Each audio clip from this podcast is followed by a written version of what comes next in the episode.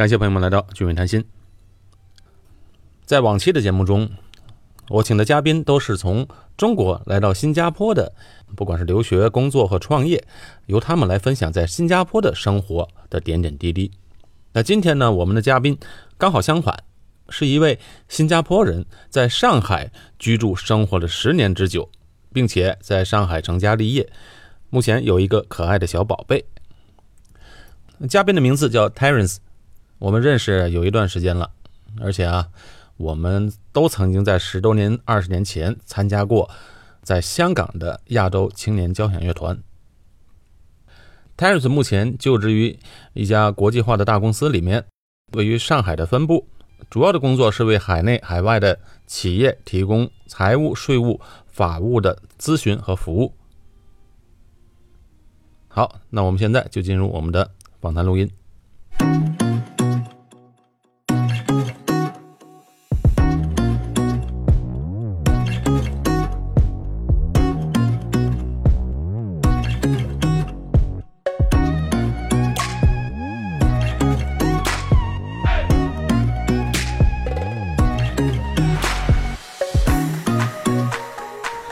大家来到俊远谈心。今天我们的嘉宾呢是叫 Terence，嘉宾很特别，因为他是新加坡人，在上海工作的新加坡人。Terence 你好，俊伟你好，可以介绍一下自己吗？好的，呃，我叫做 Terence，现在居住在上海，目前已经居住快十年了。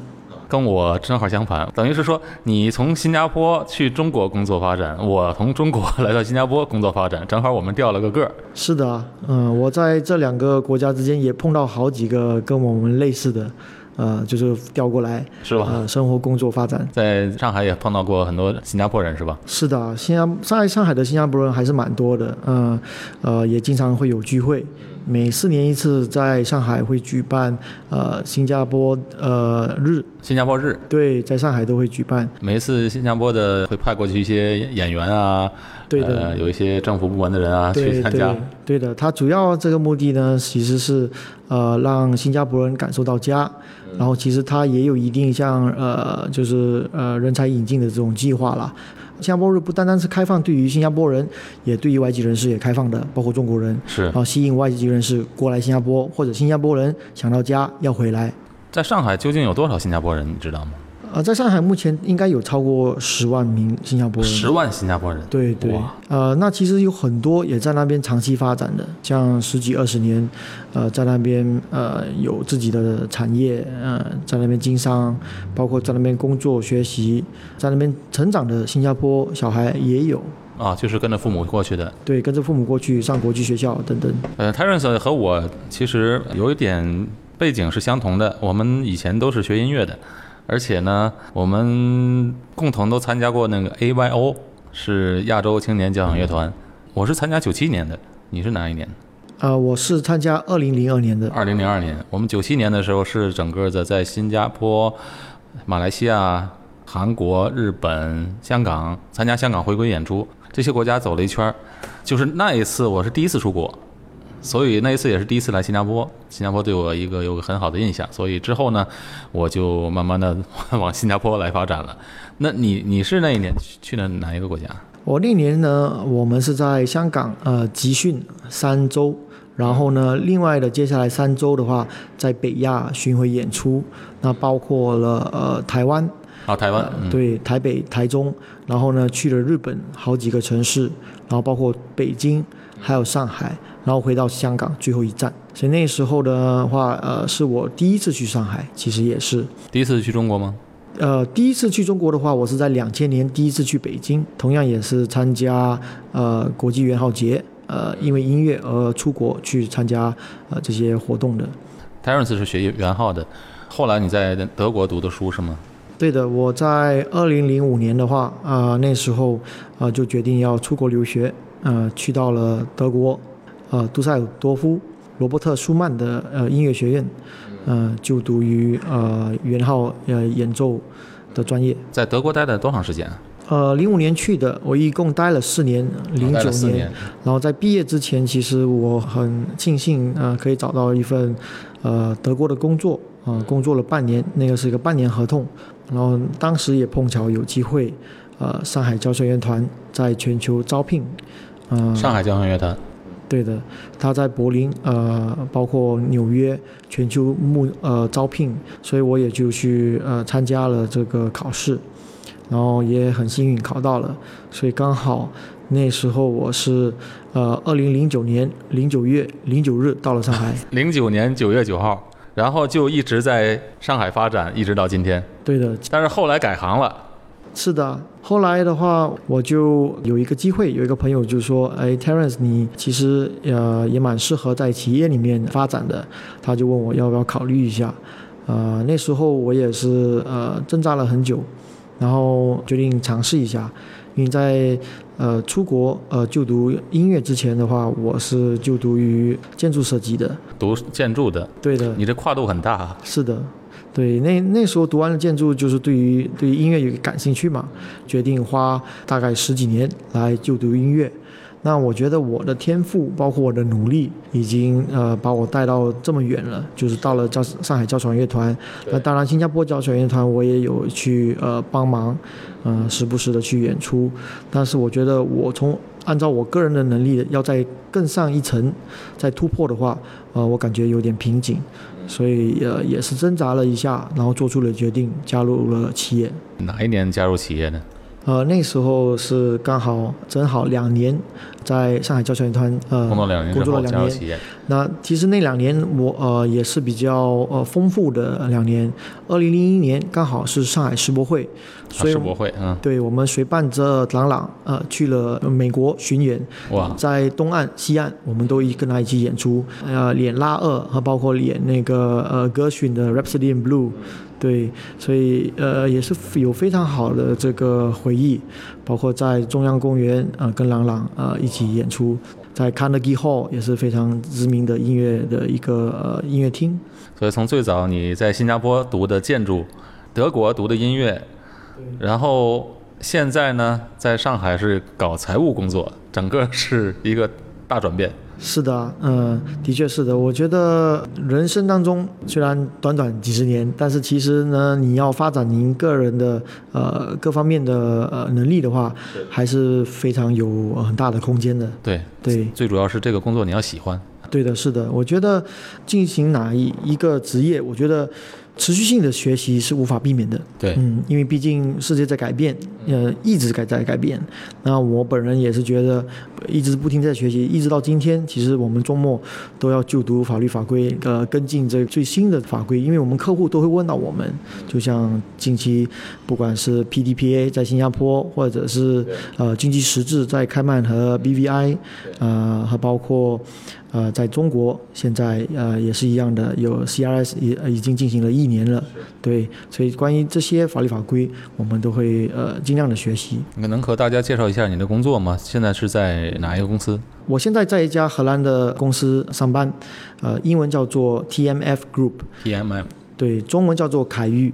那呃，它是提供这个专业服务给到企业、基金还有信托的，协助法律主体保持合规。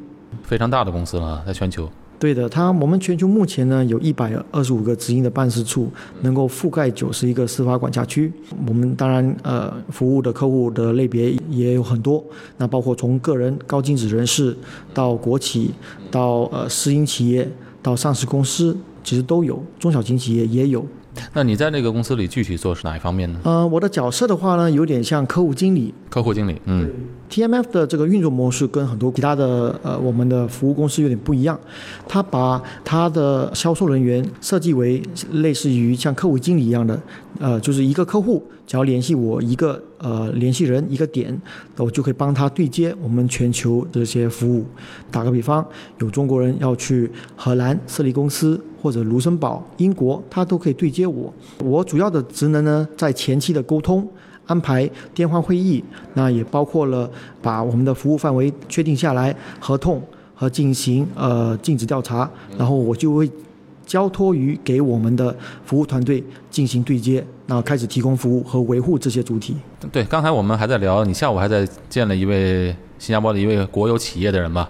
所以他们有去中国投资的打算是吧？对的，嗯，实际上这样的公司，呃，一般都会愿意找到你们这些的专业的公司。其实这个国有企业是非常大型的投资公司，那他们为什么不派自己的人去呢？呃，主要原因是呢，呃，其实他如果要派自己的人员去那里边搭建这些架构和包括维护啊这些呃法主体的话，他需要花大量的时间寻找合适的呃人才，确保这些人才呃能够跟进最新的法律法规，然后当然你也得监管他们、管理他们，确保他们进行他们的工作。啊，这那些对，成本就很高了对，成本就会比较高了。那很多公司的话，特别是这种大型的，它已经非常呃熟悉于外包这些专业服务。那从设立到开户，从呃税务登记、呃代理记账、税务申报，包括一些薪酬的一些服务，它都基本上都会外包。因为专业服务机构，我们有 economy of scale，就是有经济化。的这个呃成本，所以它我们进行的话，会首先更有效，最熟悉和更新于这个最新的法律法规，所以他们会选择于外包，呃，而不是说自己搭建自己的团队来维护它这些主体。所以这样的一个企业，在国外的一个企业，他想进入中国的话，刚好你们在中国又有自己的呃这个办事处和这个在中国的团队也是很大，是不是？对的，我们在中国的话，零五年成立，目前有七个办事处，五百五百多人的团队。所以刚好能够协助这些外面的人走进中国。对外国投资者的话，呃，从个人到国有的到私有的，呃、只要注定进入中国的话，我们是用呃英文来帮他解读。嗯那包括有美国的客户，也有英国的客户，呃，包括新加坡、马来西亚的都有。其实，那利用我们的优势，就是说我们当地的同事的话，都是双语的能力都很强的，我们帮他解读中国的法律，用英文帮他讲解。然后中国的客户呢，也可以带出来。对我们也有一个特殊的部门，呃，叫做 China Outbound。那我们同样的就是说，这个团队呢是负责于协助中国的客户走出中国。可以利用你们在海外的这些办事处来协助他们更深入的适应当地的这个法律法规，对的，您说的所有的财务管理啊、税务方面。哎，我非常好奇，Terence，你作为一个新加坡人，因为新加坡本地人和中国的虽然是都是华人，但是很多生活习惯啊、教育背景啊、一些想法都不同。那你去上海是怎么样适适应那边的社会的？是的，我零九年刚到的时候，其实我也有一定的这个呃，觉得有有点文化冲击，其实也也有感受得到的。因为毕竟零零九年那时候，十年前的话，当然。中国每一年都在发展当中，非常发展非常的快，是它也进步的非常的快哦。对但是在零九年那时候的话呢，还是呃比较没有像今天这么这么的规范，只能这么说。十年前到现对然后当时当到的时候，我最是呃让我就是文化冲击最大的就是呃随地吐痰。对，那时候有非就是非常的震受震惊，就是哇，就是很多人就因为毕竟上海那时候还在发展中嘛，对所以很多外来的员劳工在那边打工。那外地的，那当然，这些外地人打工的话，一般就是教育水平没这么高，所以他会有这样的行为。但是就是说，呃，非常的普遍。然后呢，就是有一点呃，有点有有有点 shock，就是有点有点震惊对，有点震惊，是的。但是今天的话就很不一样了，完全不一样了，就少很多。非非常少了，对，基本上快没有了。然后你可我也看到这十年来，其实中国的发展，它从它刚开始的基础建设的搭搭建，包括它的经济的推动，然后你可以看到它现在推动的是不单单是经济方面的发展，也是呃国民素质的。这个推广，包括小康社会等等，你看到这些呃政府的这些举动，你可以很明显的就是说，他投入精力和和金钱花在培养呃就是国人的素质。是，而且中国政府是比较有效率的，对，对，这个我也同意，对吧？这十年来，其实呃，就拿一个很简单的一个例子来说，啊、我如我如出个一个月，发现到我整条路都变了，那个公交车站也搬了离 呃，的到到到十厘米外了。啊，对，那就是说，它在在城市规划、城市发展，其实它规划的呃也非常好。但当然，它也借鉴很多海外的，包括新加坡的这些呃规划城市大城市规划，在它呃发展当中，它其实从不单说建建设方面非常的迅速，它其实在规划都是非常有想法的。因为毕竟是大国家，你如果没有像呃没有提前的规划的话，你很难应对这个经济和包括应对这个呃人群。对对，所以它的呃环境和一些思维考虑，其实毕竟还是跟新加坡啊、呃、很不一样。因为新加坡五百万人，上海呃常住人口就两千五百万。对。它不是一个体量，不是一个体量。对你规划一个地铁站和新加坡规划一个地地铁站的这个使用率，其实差别是很大的。是是。那你在上海的时候，你和那边的同事关系这些合得来吗？一开始的时候？呃，一开始的话，呃，同样的也是要需要一点时间来。呃，首先我我我个人呃觉得，就是不管你到了哪任何一个国家。啊、呃，你到了别人的地方，一定要入乡随俗。对我觉得这个非常重要。呃，就是说你必须得了解他的文化，啊，了解他的语言，把这个语言学好。因为做乐团嘛，乐团接触的同事一般都是乐手嘛，还有指挥啊、对演出啊。那你做了客户经理之后，那跟陌生人打交道的机会就更多了，接触一些企业家，对一些个人。那这些人接触起来，你觉得你在沟通方面有困难吗？嗯，我觉得中国人还是比较呃欢迎呃各国人士的。就中国人的话，不像一些西方国家会有一点排外。嗯，但是在中国，我觉得这方面的呃还是比较少的。中国人还是比较包容的，呃，也欢迎其实其他外籍人士。那包括了不单说是是新加坡人，包括像美国人啊，或者英国人啊，其实他们也没有带着什么政治的这个呃氛围去跟呃这些外籍人士打交道，包括台湾人。还是比较开放的，我觉得中国人。然后其实跟他们呃接触起来，呃，我也觉得呃，我我我个人觉得，就是说我每个客户我把他很真诚的对待，呃，把他当成一个朋友，能如何的来协助到他完成，不管是他的义务或者完成到他的呃商业目的。嗯，那你在现在国内十年的一个基础了，那也搭建了自己的人际关系啊。这个人际关系在中国还是挺重要的。对对，和新加坡有什么不同吗？你觉得？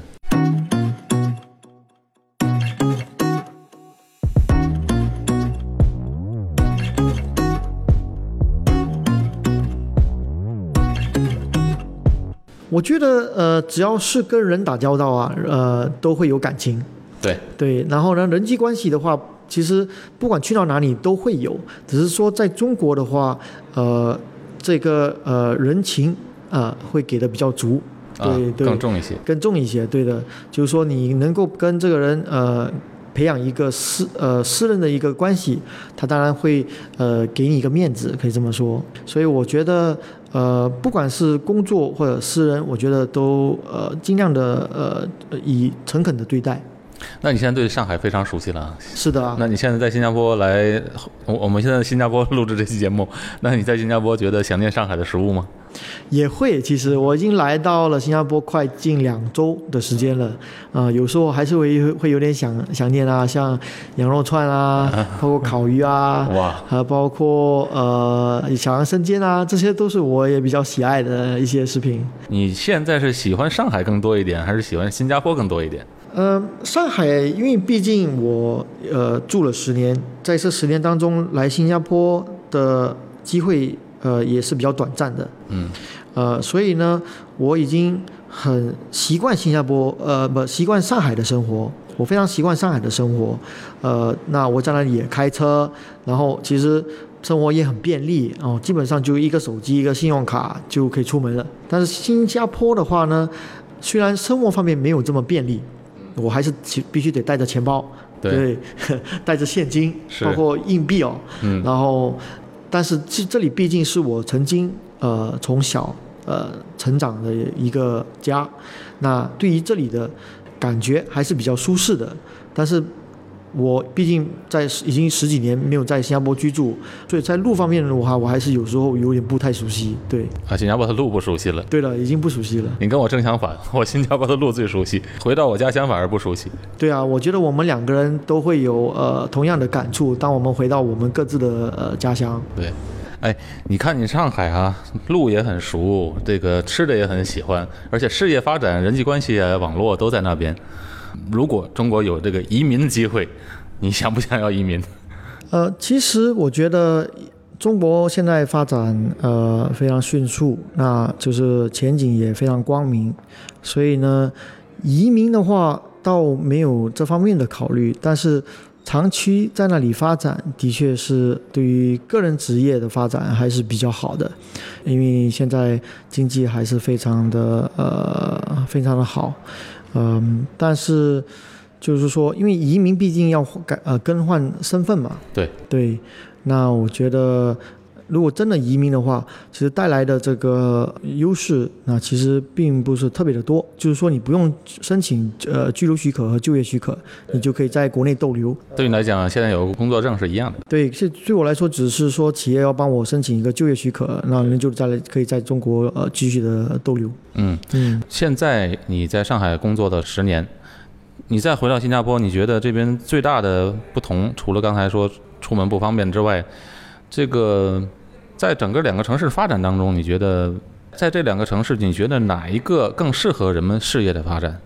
呃，事业的发展那肯定不用说，肯定就是肯就是上海。如果是说你有朋友啊，或者呃你的亲戚呢，你肯定推荐他会去上海工作。对的，如果因为如果在新加坡如果是单身年轻的话，呃，我还是推荐他呃应该去上海尝试一下，体验一下这个国际大都市的一个氛围，嗯、因为毕竟你接触到的人、项目和这个环境都不一样都不一样，对而且体量也不一样。对，体量不一样，但是新加坡呢，这些年轻人们现在也是有一点安逸，安逸，对。被保护的太好了。对新加坡的环境，就是从它的教育制度，包括它的这些法律法规，和包括家长们啊，对于小孩的这个保护，其实，呃，给人感觉就比较安逸的。对他从他的住房政策啊，对，对，到包括他的公积金养老啊，他其实都处处为国民着想啊。那就是你你不用想什么了，都给你安排好了。对，都给你安排好了，所以也导也导致就是说，国人比较安逸，也没有说要去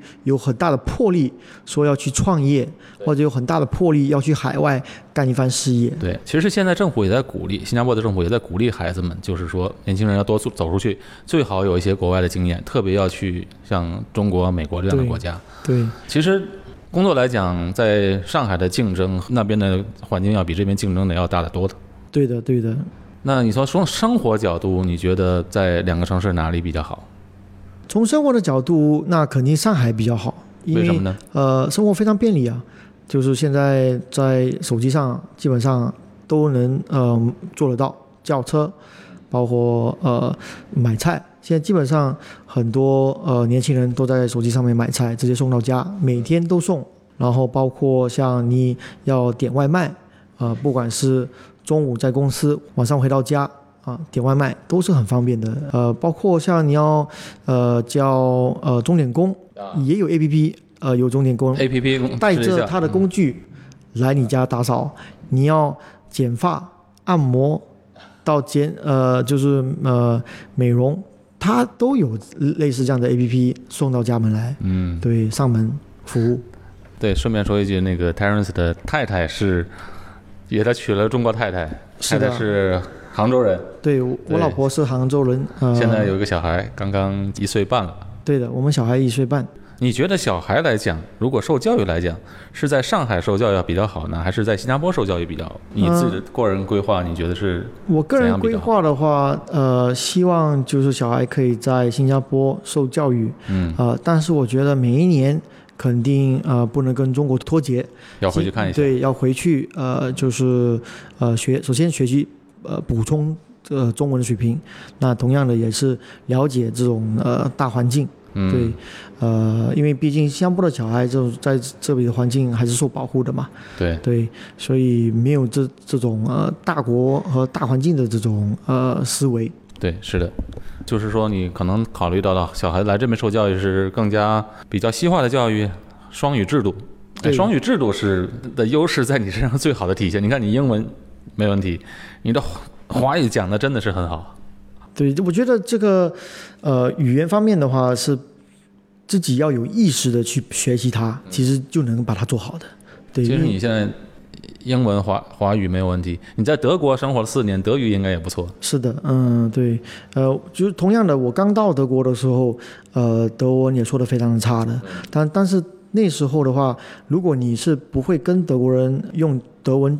交流的话，德国人其实是有一点歧视的，呃呃来看待的。哦，跟讲英文也不行。对，讲英文他们基本上不会回复你的。是啊，对对对，所以我就呃发奋，就是下定决心要发愤图强，把德文真的把它学好。所以就我觉得就是说，呃，那为什么我从音乐啊跨度到企业里面，包括我学习德文、学习中文啊？对。那我我个人的理念是，就是人所曾经做到的事，其实。